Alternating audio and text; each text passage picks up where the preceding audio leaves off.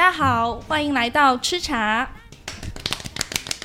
好久不见，因为疫情的原因，阔别半年之久的吃茶节目正式回归啦。哎，女士，你是谁？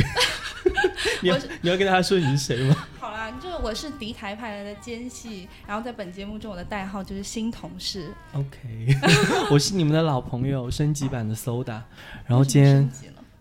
因为节目升级了，好啦，然后今天我们还有一位非常重量级的嘉宾，然后跟我们一起聊一个非常人人都很关心的话题。是因为就是我也发现啊，就是我们回来就疫情之后回来上班之后，我发现我身边的人都变得越来越迷信。然后现在有一种说法啊，说现在都市丽人就必备的三个三个人，一个是他的专属发型师，还有一个是他专属私人教练，第三个就是他的专属命理师。你有这个同感吗？我是没有，但是我已经见识到你们是怎样的。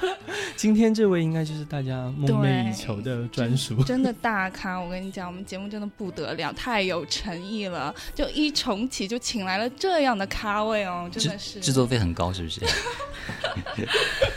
今天的这位嘉宾啊，就来来简单的介绍一下他的背景啊。首先，第一个数字一千七百万，他有一千七百万的微博粉丝，就给那些我们数学不是很好的一些听众一点暗示啊，就一千七百万到底是一个什么样的概念啊？整个荷兰的人口是荷兰哦，不是荷兰哦，就是荷兰的人口也就一千七百万而已。然后有这么一个国家的人口来关注的他的微博，真的相当可观。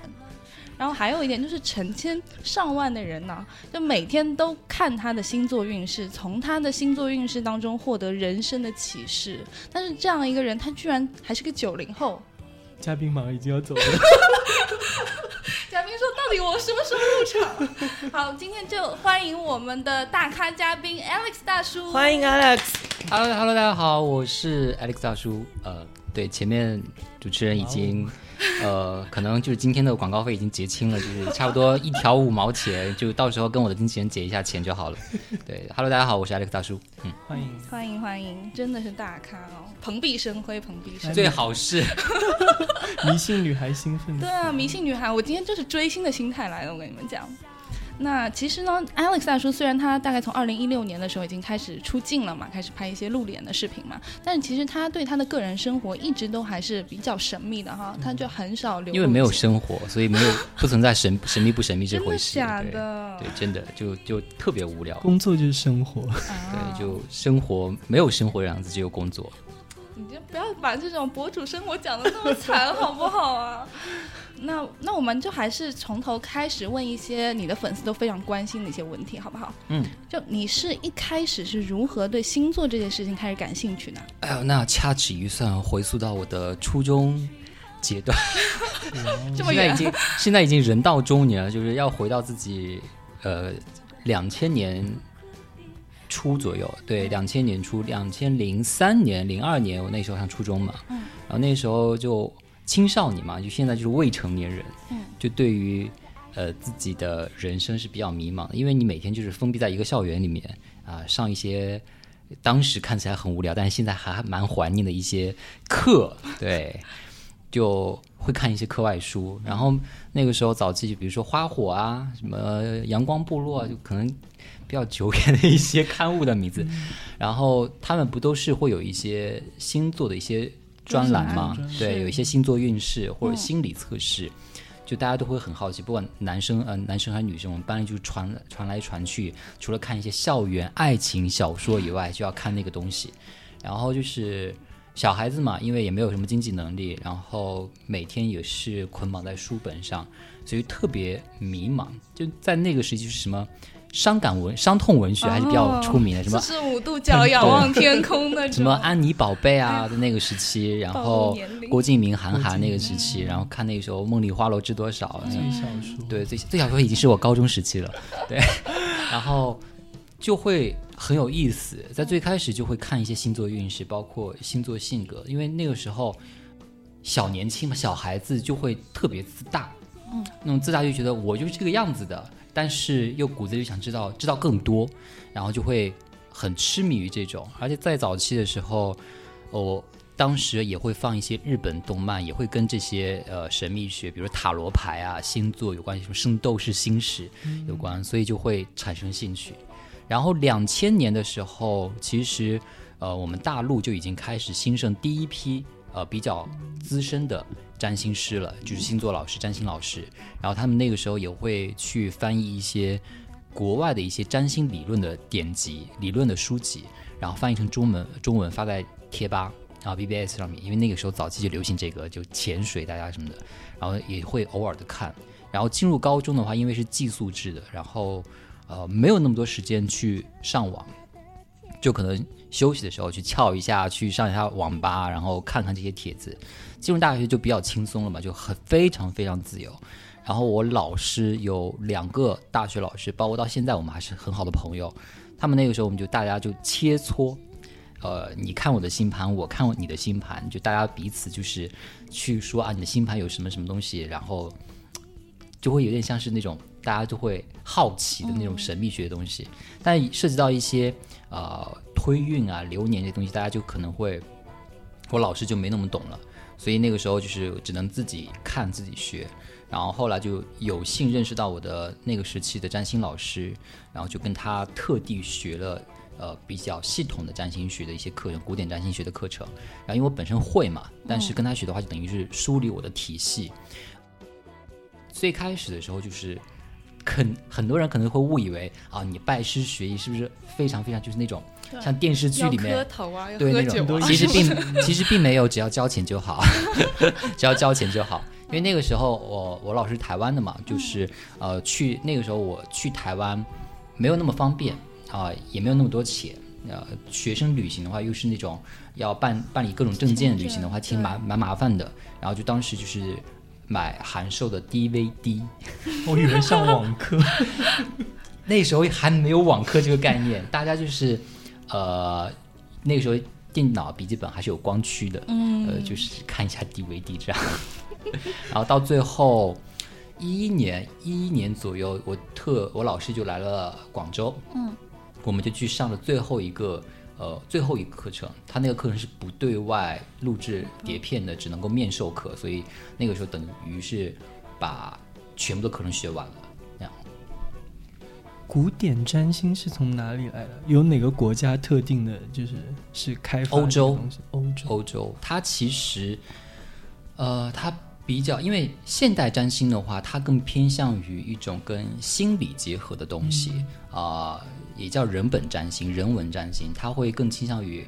给你很多鼓励、正向的鼓励，让你看到自己的潜能和可以激发的呃力量。但古典占星的话，它是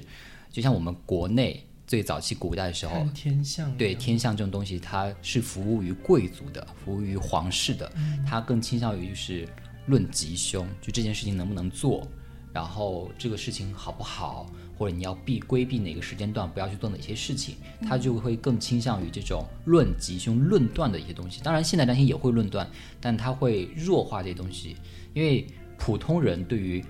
好听的东西、吉利的东西还是很开心的。但是万一听到啊，你这个你要招惹小小人是非了啊，你要破财，其实还蛮担心的嘛。所以他会相对于弱化这些比较负面的地方。对，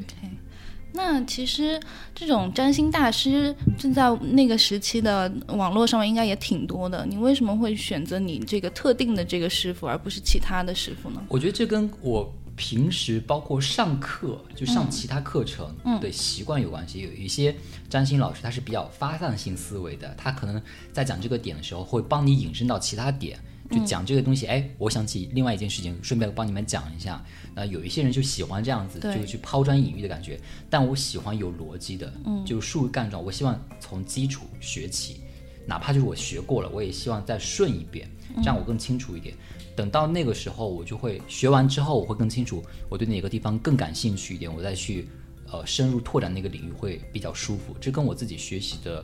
习惯有关系。所以你就是喜欢那种逻辑非常清晰、理论架构很很清晰明了的一个。对的，因为我自己发现，就是我没办法多线程工作，就我要做一件事情的话，只能只能做一件事情，我没办法同时做很多事件事情，就必须做完之后才能做其他事情。插一个，你是处女座吗？嗯，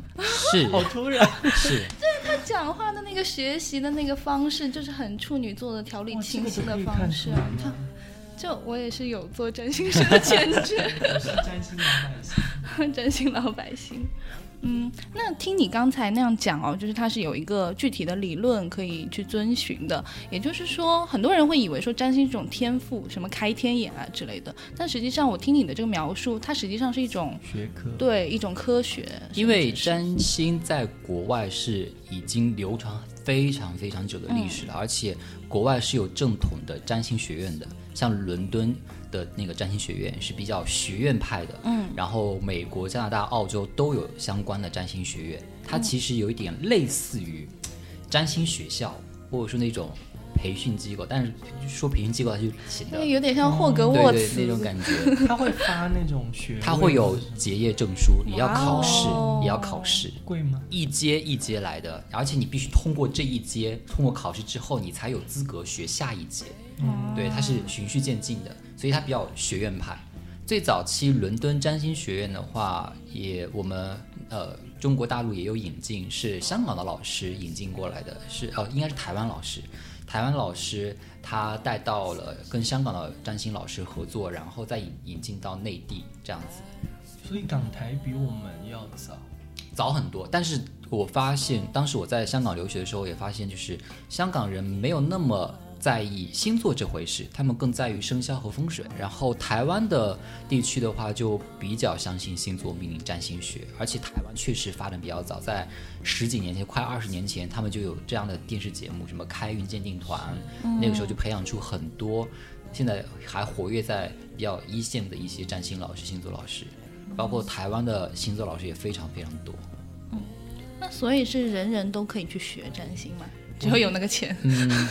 我觉得是这样子，就是如果你把占星当成一门学科，嗯，你像就像数学一样是一样学科，就每个人确实都是可以学的。但像我们学数学、学语文一样，就是有些人学得好，有些人怎么就听不懂，但是你多多少少的理论你还是能够，如果你去学的话，你还是能够知道的。嗯，然后我身边跟我老师学，在早期的时候还蛮多，就是我的那种关注我的人，就跟、跟也去跟我老师学，也现在也学的也蛮好的。其实就是你下不下功夫。哇，对，因为我回顾，就我当年学呃高中数学的时候，呃，我也蛮蛮爱分心去看别的东西，就我偏科比较严重，我学语呃文科类比较好一点，但是数学就没那么爱。然后我老我班主任还是数学老师，然后就是后来他又呃找我谈话说你必须要努努力，然后就努努力了一个月，就还是可以考高分的，就还是看你努不努力了。对，所以想有造诣还是很难的。要花费很多精力，确实发挥要花费蛮多有。跟你一起学的同学也变大师的吗？嗯，你怎么定义大师这个概念？就是粉丝量一量，定的权威，肯定不是看他们没有在社交网站上活跃，嗯但是呃，有我有师弟，我有师妹，其实他们学占星一段时间之后，就会学我们中国传统命理，他们会更喜欢那个那个呃体系的理论，但是怎么说呢，也蛮厉害的。啊，这个是通的啊、呃，如果是算的没问题的话，就嗯当事人的老老师是没问题的话，其实结果其实几乎是一致的。是真的是真的。其实结果几乎是一致的，嗯，但也有可能这个人说好，那个人说不好，也会发生这样的情况，但就要看最后的结果。但是你也不能推卸于这个工具，比如说啊、八字准，星座不准，你也不能说星座准，八字不准，你可能也会存在理论上掌握的一个熟练程度，或者说呃老师本人对于一些事情价值观的一些看法的不同也有差异。就像很多人他会 follow 不同的星座老师，他最后发现这个星座老师写的东西比较对他的口味，是因为这个老师的观念，他用文字写出来的观念是比较契合当事人对于这个世界的一些观念的，对，所以很多人可能会有不同的喜欢的一些一些风格。嗯那也就是说，区分一个好的占星师一个和一个不好的占星师，它是有一个很明确的客观的标准的吗？我觉得这跟，嗯、怎么讲呢？就像你区别一个好人跟一个坏人的一个界限，其实还蛮模糊的。嗯，呃，在哪一个比喻，就在早期的时候，我们看电视剧，好人就是好人，对就非常充满正能量的好人。但现在越来越看到，就是人性的真实性和复杂面，就是好人也会有自私的一面，好人也会有呃黑暗黑时刻，所以我觉得你不能单纯单纯从职业上去判定一个占星好不好，但它会涉及到职业道德，比如说他泄露了客户的隐私，嗯，或者是说是呃，他给他再去论断，或者说给客户建议的时候，他没有非用非常客观的方式去论断。比如说，呃，有一些呃人来找星座老师做咨询的时候，或者说占星老师做咨询的时候，他们会问及到一些情感的话题，但是这个人可能是一个第三者，或者是怎么样。那从我们世俗的伦理价值观来说，这是不合不对的。对，但是你从一个其实从非常客观来说，你从一个占星师，你或者是你是一个心理老师的时候，你不能够对此去做呃 judge 就评判，因为你你是对方是要去问这件事情，而不是说你用你个人的观念，而是用一个工具的那种那种态度去看。哦你包括心理老师去做这种东西的话，可能他也不会告诉你你这样不对，怎么怎么样。对、好的占星师是不会做出价值的判断的。对，对他只会告诉你好不好，除非这个这个人他问你问你自己的看法的时候，你可以去表达，因为他问的已经不是你这个占星师的这个角色，而是问你这个本人的意见的时候，你可能会说出怎么怎么样。嗯，了解，了解。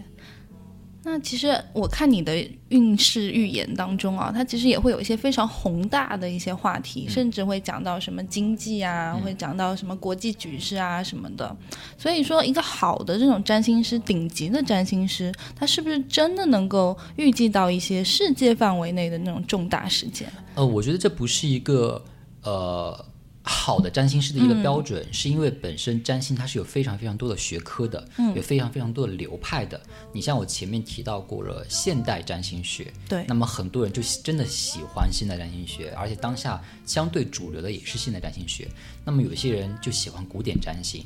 在我记得一三啊一二一零到一四年之间，嗯，微博上古典占星流派跟现代占星流派还有大战吗？对互互怼过，就 是就彼此看不上彼此的流派，但是现在就好非常非常多，大家就蛮 peace and love 那种感觉，就就你你喜欢就好，你你爱怎么样就怎么样。那前面提到过关于到一些比较宏观的一些局势，是因为也会有一个学科叫做世俗占星学，嗯，也叫军国占星学，它就是用来呃分析一些局势的一些情况的。包括我前面也提到过，在古代，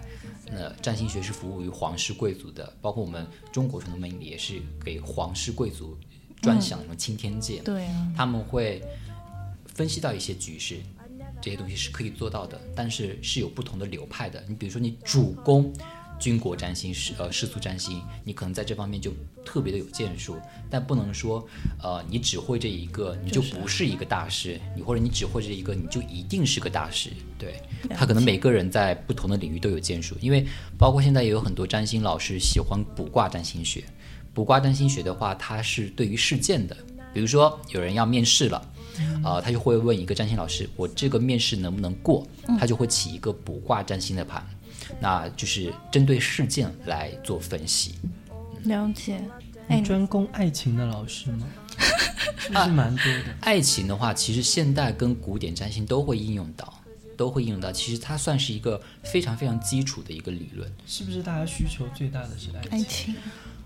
我前几年是哎，但现在不是吗但现在近几年望越来越多的人会想说，我我的未来发展和呃事业会怎么样？对，不管男生还是女生，在早期的话，女生确实对于啊我的感情什么时候会有归宿啊，什么时候可以落实一段感情这样的一个呃问题问的比例会比较重，但从一七一八年开始，就慢慢的就更倾向于大家对于事业，因为我自己已经。一四年开始就不去做个人咨询了，但是从微博后台的一些私信，或者说呃订阅号的一些私信，大家问问题的比例可能已经接近持平。就最起最开始的时候可能就三七啊，七是感情，三是事业跟财富或者其他东西，然后现在就几乎持平。天哪！所以像迷信女孩，你现在是 爱情多还是事业多？我啊，我我好像也也改变了。我现在会第一个问我什么时候能赚钱，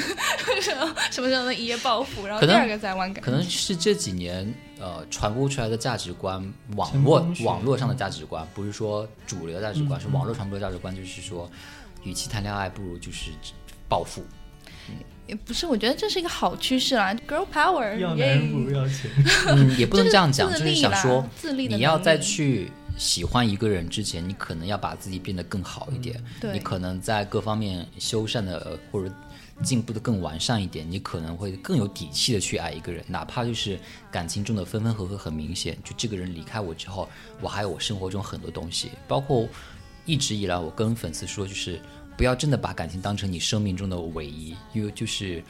呃，生活中还有很多很多东西值得我们去努力，就是它不是唯一要努力的方向。的确，的确。哎，那我有一个好奇的，那就是这种占卜能不能用来，比如说占卜比特币的价格趋势之类的？它是金融占星，金融占星是有一个专门的分支，是有占专门的分支的。其实网络上也有一些呃占星老师也是喜欢用。占呃金融占星的一些理论，但是我对于金融敏感度没那么高，就是我也觉得这个东西是有风险性的，所以我也不会去做相应的，呃给别人建议等等等等等等。然后，但是他们用的理论体系上，呃，可能对于客观的金融体系是有一些不一样的地方的。那比如说凯恩斯这个东西，它可能会应该是凯恩斯吧，因为我不是金融金融金融呃大拿，就是应该是凯凯恩斯方面的一个东西，所以可能跟金金融体系是有一点点跟不上时代的感觉。哦，对，只是我一个局外人啊，因为我不是金融占星的一个正规的研究者，所以我没有那么懂。金融占星，嗯，说不定华尔街那种投行里面也养了一帮不知道有没有人这样发财？有，有啊，有。我一个师弟，他就是非常喜欢研究金融占星，然后就是，呃，炒股票嘛，呃，赚了蛮多的。但前提应该是他本身还是懂股票这个东西的。你不然的话，你你那些东西那些线我也看不懂，就是他他也不会在什么时候买进，什么时候卖出，然后买哪一只，买哪个领域的。嗯。那感觉好好哦，心动了是吗？先学金融。但我跟我老师讨论这个话题，就是如果研究占星的话，其实还要看到你的自己的星盘，你有没有这个运势？因为呃，金融这一块相当于偏财投资运嘛，就是如果你本身星盘中的运势是有的，那你确实在利用这个方面是能赚到钱的。但如果你命中没有的东西，你硬生生的话，就可能就很难，对，很难，对。好。那我们来聊一聊你的另外一重身份，就是作为一个有着一千七百万粉丝的博主，你的典型的一天是怎么样的？我典型的一天啊，对，就是无聊的一天。讲讲，展开讲讲。对，就是我现在就近八个月、近一年的生活是早晨六点半到七点钟左右起床。然后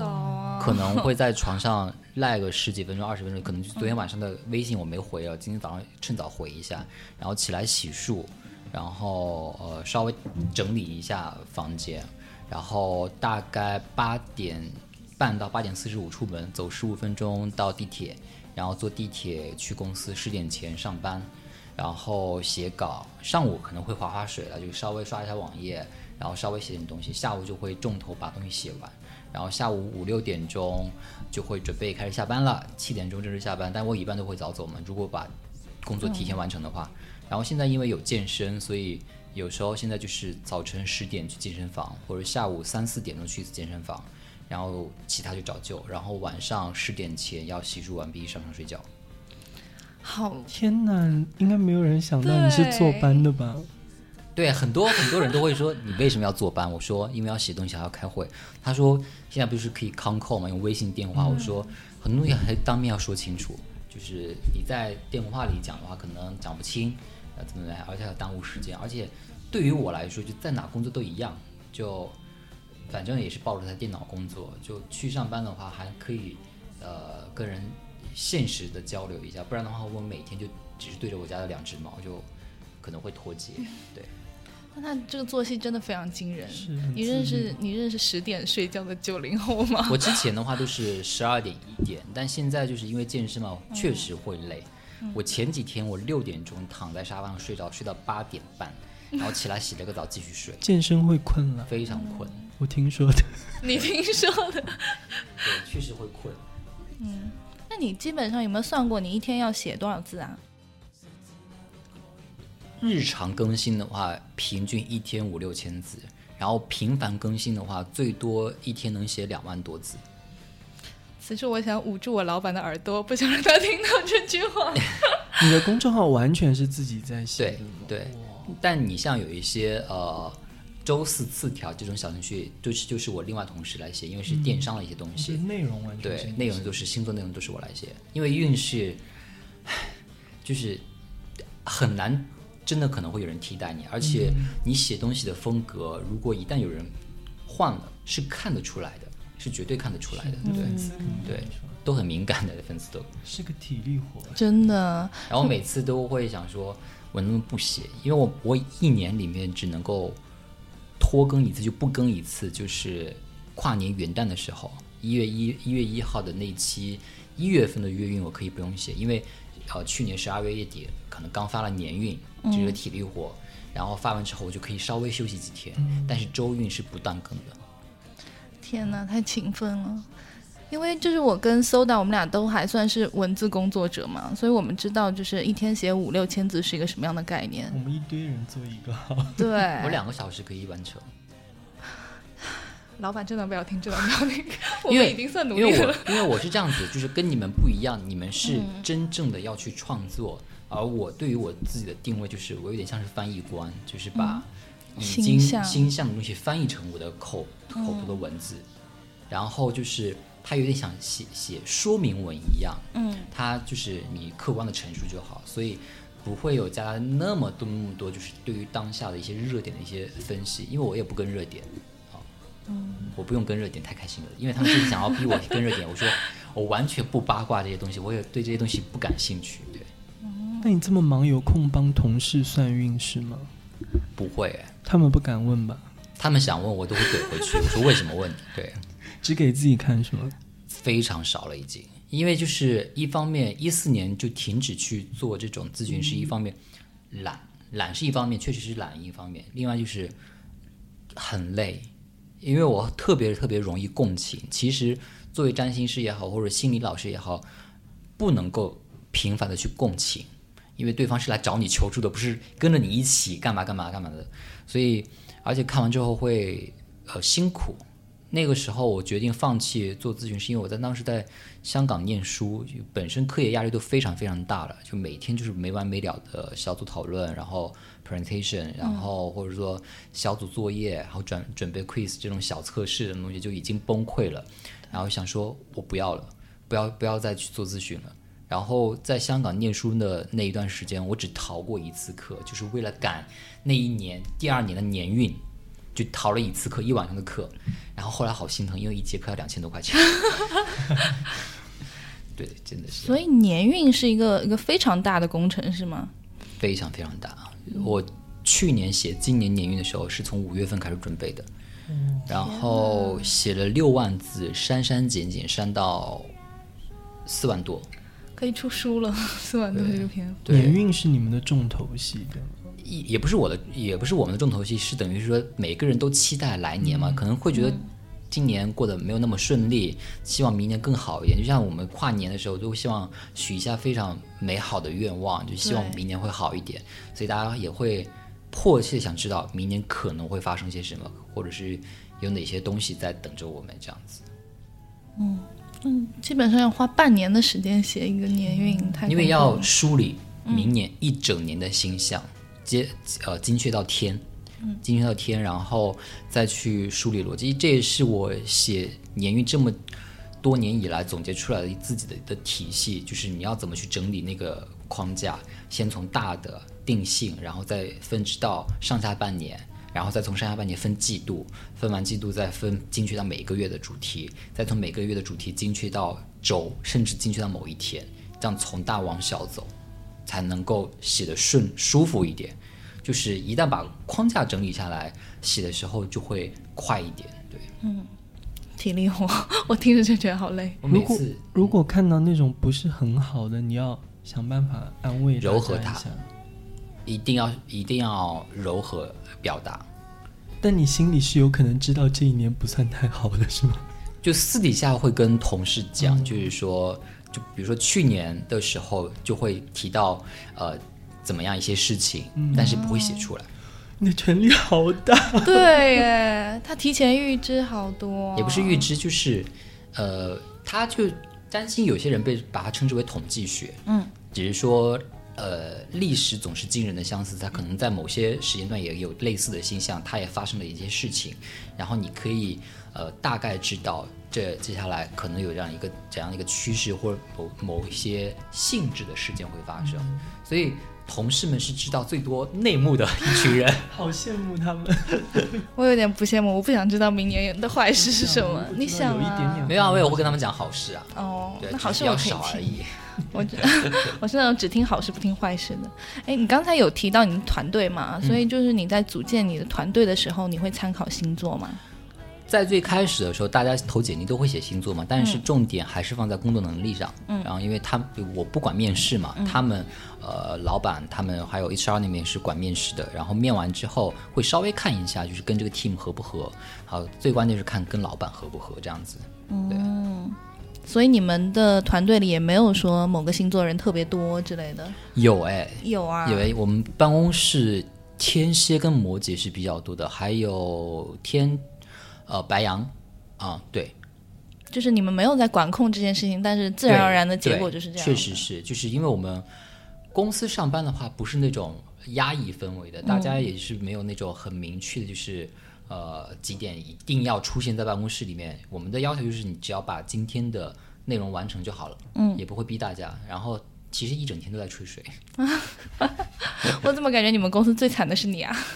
就也还好啦，也还好了，就是他们要指着我吃饭嘛。所以你在外面如果看到一个人，你不会想说哦什么星座的，然后对完他有一个预设。因为讲真的，占星最开始是兴趣，你投着兴趣去学的时候，你是没有任何压力的，你想学就学，不想学就拉倒嘛。嗯。但它到现在变成了一个你要去承担的一种职业的一个角色的时候，你反而你想说，你下班了之后，我就不想再去讨讨论这些东西了。包括我跟日常中的朋友见面，呃，同学见面，我们也不聊这个东西，他们也不会问，他们也不 care。就即便就是在大学的时候，我已经生已经积累了一些粉丝，就跟同学出来打麻将啊、唱歌、吃火锅，大家也不会问到星座东西，就是很正常，对，很正常的相处。但有一些学院慕名而来的老师会问，那怎么办？吗？早期有跟有给一些别的系的老师看过，包括我班主任还带我呃去 给他朋友看过，就这样子。好惨哦，后来我班主任给我打了高分，应该的。该的啦。也不能说是这样说，因为我专业也是过关，因为我专业是我们班前几名。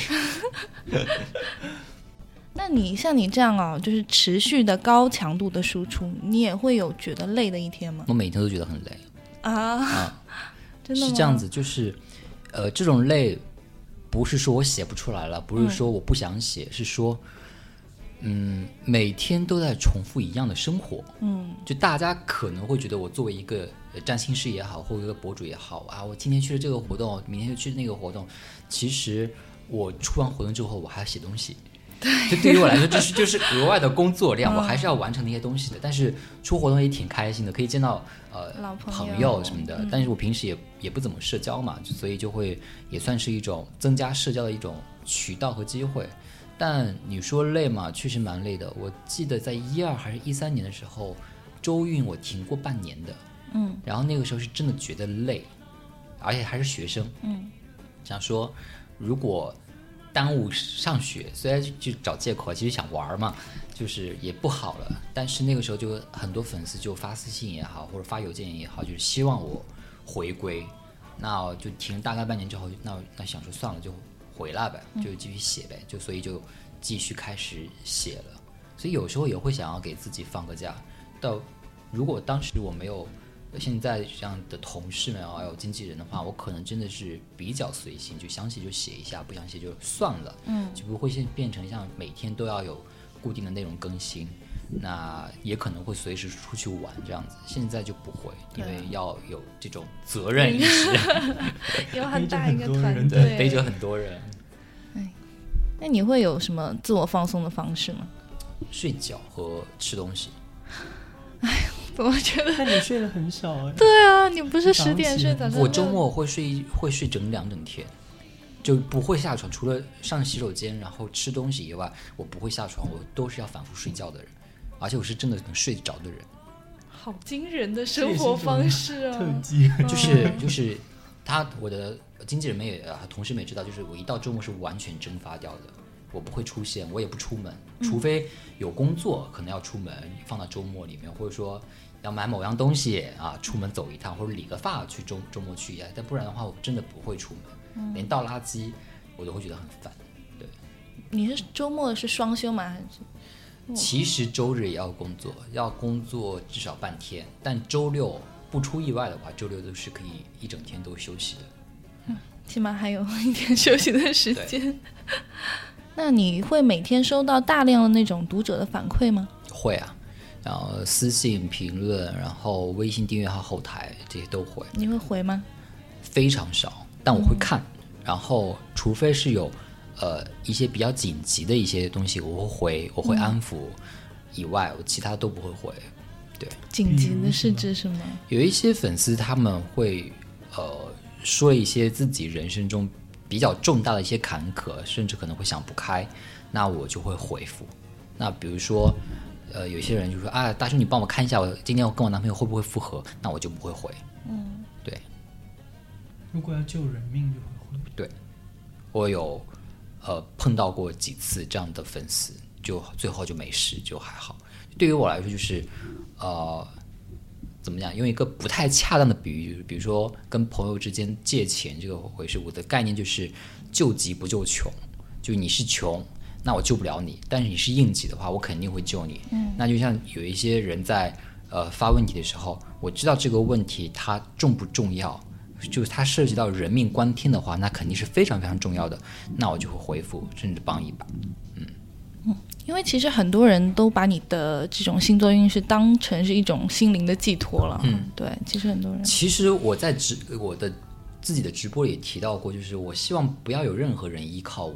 我觉得人要靠自己。我而且我告诉他们说，我写星座运势不是让你们每周之后来对讲的啊，我又说中这一点，我又说中那一点，我倒希望你们认为啊，我全都没说中，那是最好的，因为我提醒你们地方你们注意到了。嗯，那如果我提醒你们地方你们没没有注意到，你反而觉得我说准了，就是肯定就发生了一些事情嘛。嗯，那我觉得我写的意义又是什么？就可能就是我的一种观念的一种转变，从最开始希望被说准，到现在会会反而想说，我希望我提到的点你们有规避掉，就没有让它发生，那是最好的。这个其实这个观点很有意思，所以你是去鼓励大家发挥自己的主观能对的动性。对的，嗯，因为就像我强调的是，占星你不管把它当成科学还是伪科学，把它当成一种情感话题，还是风就是比较偏命理角度来说的话，其实它就是一种工具。嗯，工具是人来利用它的，而不是说工具要去套牢我们的。对，嗯了解。你自己会用算算这种运势来帮自己做一些决定吗？只是当借鉴。我曾经的时候会做一些。呃，关于工作上的一些抉择的时候，我会看一下自己的趋势。嗯，那他如果验证我的想法的话，那我会做；如果他是持否定的态度的话，那我就要再去观望一下，有更多的线索来加以评估，我也只是才会参考，只是参考。那比如说，就是像你之前也不是学这个，就是大学里面也不是学这个相关的专业嘛，那你就是决定去做一个全职的占星师的时候，这个决策你有没有用占星自己来算过？没有哎，没有啊，就当机立断。真的、啊。对，当这个就就做就做呗，就这种感觉，也不是说把它当成一件多么非常非常重要的一种事情去看待它。因为我大学的时候学电影电视，嗯，然后也在一些比较大的一些媒体啊电视台实习过，啊、可能自己不太喜欢那种氛围，氛围我会觉得。呃，也不叫辛苦吧，就可能不适应自己。然后后来毕业之后，有一些网站，也是星座方面的，呃直接他们主编就是给我要给我发 offer，邀请我去加入到他们团队，我也拒绝了。我当时想说，我还是有新闻理想，确实有新闻理想。然后后来就去了，毕业那一年准备了一年，然后就去了一四年就去了香港中文大学，然后一五年毕业。回来之后也没有立刻找工作，因为对于我来说，就是我不着急，就感觉心里就是有那种感觉，我不用太急，就是那种感觉。然后一六年就啊、认识我了，啊一五年年末认识我老板，现在的老板，然后一六年就正式跟他合作，就自然自而然的就变成了博主这样。还是跟的是自己的直觉，而不是这个占星哦。，对，很少。就我其实对于自己的迷茫感，自从从香港呃念书回来之后，就非常非常少很多了。就之前的话，可能会迷茫感比较重，呃，不然的话，我也不会去通过念呃去去再去读个研究生这样方式去过渡。但读完之后反而会更清晰，因为大学四年，我可以说是我人生到目前为止我最幸福的四年。就真的没有什么乱七八糟的事情发生，然后无忧无虑，然后老师又对我很好，然后学的专业对于我来说也是得心应手的，因为我也我也喜欢电影电视这一块的，然后对，然后朋友、宿舍的同呃室友，然后同学都非常友好，然后老师也对我特别特别呃那个照顾嘛，所以算是幸福的四年。只是说临近大四毕业的时候就，就到了一个很关键的一个时间点，就是我要成为谁，我要成为怎样的一个角色的时候，会稍微有点彷徨，而且也抵触那种进入社会的那种心态。所以一方面在求职，也确实接到一些 offer，还有一些面试机会，我都拒绝了。然后说我要不然就去念个书，然后就没想到就正式去了香港去念了念了一个研究生，然后那边的老师就都是什么大教授啊，然后就是那种任职在国际一些学校的一些一些一些老师，就会带动我的观念也会变得积极许多。你会发现世界上有很多很多有趣的东西，然后你你也可以去尝试一些不一样的一些身份和角色，所以就没必要固定要成为一个编导，要成为一个新媒体的一个呃小编或者新媒体从业者，或者说一个占星老师或者一个星座老师等等等等，就可以尝试很多东西。那你如果不做现在这份职业，你还有什么其他想要尝试的职业方向吗？厨师，啊，真的？因为我呃我喜欢做东西吃，但是我不喜欢吃吃我自己做的东西。你就做给别人吃，因为做就是喜欢烹饪的人知道，就做完一系列之后，你会累的没有没有食欲，因为那个油烟味也好，或者其他方式也好，就是你是没有胃口的。然后就是觉得我也不是不是说做给别人吃是开心的事情，我只是做享受做的那个过程。然后包括包括一三一四年的时候，我喜欢做烘焙。那个那个是那个阶段，到后面就也是阶段性的，但是想说可以去学一些比较厉害的那种烹饪，啊，不是颠大勺那种啊，还是要还是要精致一点的那种烹饪洋气一点。对，你可以做什么星座饼干？所以还是对占星爱的最持久。嗯，也不能说是持久，是因为现在没办法。也太老实了吧？但但确实确实，占星是我坚持的兴趣爱好最久最久的一个东西，从两千零二零三年开始，一直到现在，十七年的时间，嗯天哪，十七十八年的时间。你是什么时候觉得自己在网上做的东西开始真正有影响力的？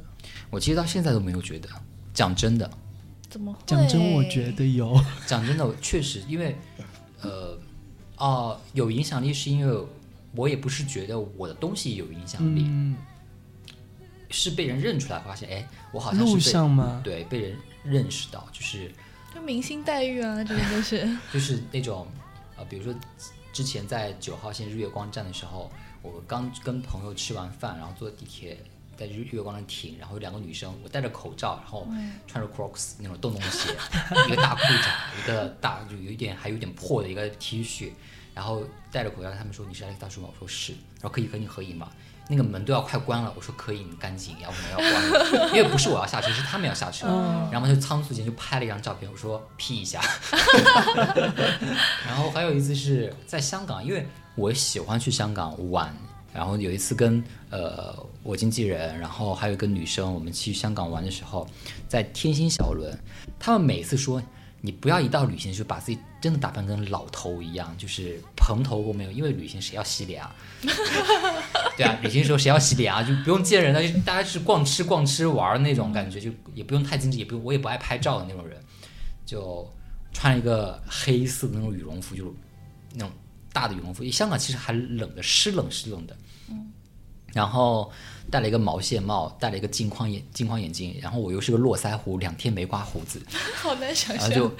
就胡渣什么的，然后穿那条裤子还有点洗洗变色。我们在尖沙咀的天星小轮，那两个女生去上洗手间了，啊不对，有一我经纪人去上洗手间了，然后有一另外一个女生陪着我坐在那个地方，突然有个女生，我戴着口罩也是，你是那个大叔吗？我第一句话是这样你都能看得出来，我当时就回真的，你就这样你都能看得出来。他说我关注你好久了，我是双鱼座，巴拉巴拉就开始说自己。我说哦哦哦，然后对对，然后说可以跟你合影吗？我说行，就就说我说我需要摘口罩吧？啊，最好摘一下，就摘了口罩就拍一张，就这样子。他们的反应都是合影，不是找你问占星，哎没有哎很少，啊，也有那样的粉丝，包括有的时候，呃，在一些现场活动的时候，有粉丝来会哭，啊是真实的哭，就抽噎那种感觉，就是，呃呃，也不是说他他的他他的话是说，不是说自己过得不顺，是因为他在自己最低落的时候，会觉得是有我在陪伴他的感觉，然后现在就是能够被认出来，也算平常吧，就是就我从来不会觉得自己是红人，就被认出来就认出来，我也不会怎么样。对，呃因为我到现在也是挤地铁。有有一次我挤地铁的时候，我到了公司，我看到一条私信，你刚刚是在那条线上嘛？我我就没敢回。嗯但其实就是会收到这种回音，还是会应该会觉得还挺幸福的嘛，就觉得自己做的东西是有意义的，帮助了很多对，影响很多人。会啦，会啦，但是也不会觉得说有自己有多厉害，就觉得嗯嗯就这样。那我发现你就是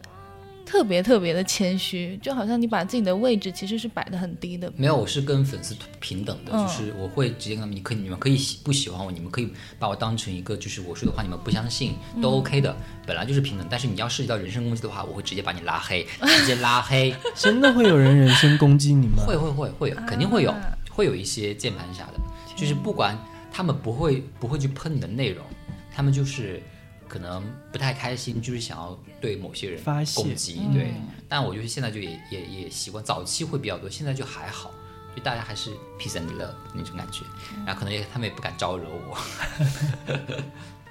就会说什么你讲的一点不准，或者是你讲某个星座哦，不过这种东西完全不会生气，非常正常，因为我会直接告诉他们，你以为就五六百字就涵盖了全球那么多人的运势吗？不可能啊，